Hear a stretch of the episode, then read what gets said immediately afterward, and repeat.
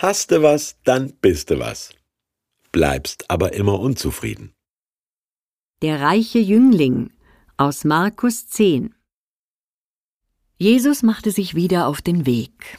Da kam ein Mann angelaufen. Er fiel vor ihm auf die Knie und fragte ihn Guter Lehrer, was muss ich tun, damit ich das ewige Leben bekomme?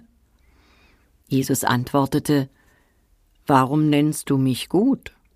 Niemand ist gut außer dem einen, Gott. Du kennst doch die Gebote. Du sollst nicht töten, du sollst nicht Ehe brechen, du sollst nicht stehlen, du sollst keine falschen Aussagen machen, du sollst niemanden um das bringen, was ihm zusteht. Du sollst deinen Vater und deine Mutter ehren und für sie sorgen. Aber der Mann sagte Lehrer, das alles habe ich seit meiner Jugend befolgt. Jesus sah ihn an. Er gewann ihn lieb und sagte zu ihm Eins fehlt dir noch. Geh los, verkaufe alles, was du hast, und gib das Geld den Armen. So wirst du einen Schatz im Himmel haben. Dann komm und folge mir. Der Mann war betroffen von dem, was Jesus sagte, und ging traurig weg, denn er hatte ein großes Vermögen. Jesus sah seine Jünger an und sagte Tja, Kinder, wie schwer ist es doch, in das Reich Gottes hineinzukommen. Leichter geht ein Kamel durch ein Nadelöhr, als dass ein Reicher in das Reich Gottes hineinkommt.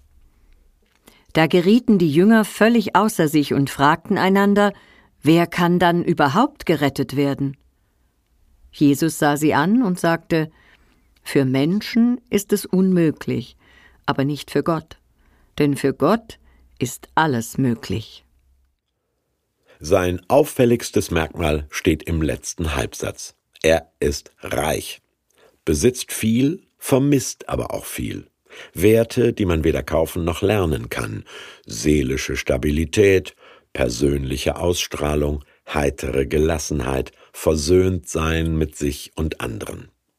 Ein Lebensglück, so heil und harmonisch, als wäre es nicht von dieser Welt. Ewig nennt Erzähler Markus solche Lebensqualität. Seligkeit, sagte Luther. Wie krieg ich die? fragt der Mann. Und als Jesus ihm vorschlägt, die zehn Gebote zu befolgen, kann er topkorrekte Wohlanständigkeit vorweisen. Dabei wollte er nicht vorschriftsmäßiger werden, sondern glücklicher, hier und jetzt und nach dem Tod.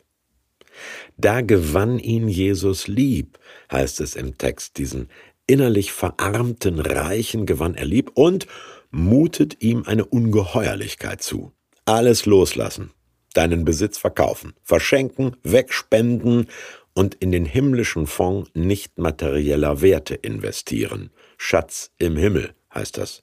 Der wirft nämlich als Dividende genau jene Eigenschaften und Lebenszufriedenheit ab, die du vermisst. Zu viel verlangt, macht er nicht, der Glückssucher. Schluss, aus, vorbei. Die Leute um Jesus sind entsetzt, verständlicherweise. Sie haben keineswegs alles verschenkt. Besitzlosigkeit als höchstes Glück, das funktioniert vielleicht bei ein paar Bettelmönchen, für Familienväter und Mütter nicht. Jesus war als Gast doch selber Nutznießer von Besitzenden. Was Jesus auf diese Einwände antwortet, ist sprichwörtlich geworden. Leichter geht ein Kamel durchs Nadelöhr als ein Reicher in den Himmel. Schade, dass das Sprichwort da abbricht, vollständig heißt es nämlich, aber bei Gott ist nichts unmöglich. Also erleben auch Millionäre dieses selige Leben mit dem Prädikat ewig? Ja, wenn sie nicht vom Besitz besessen sind, sondern sich eine innere Freiheit bewahren, jederzeit loslassen zu können.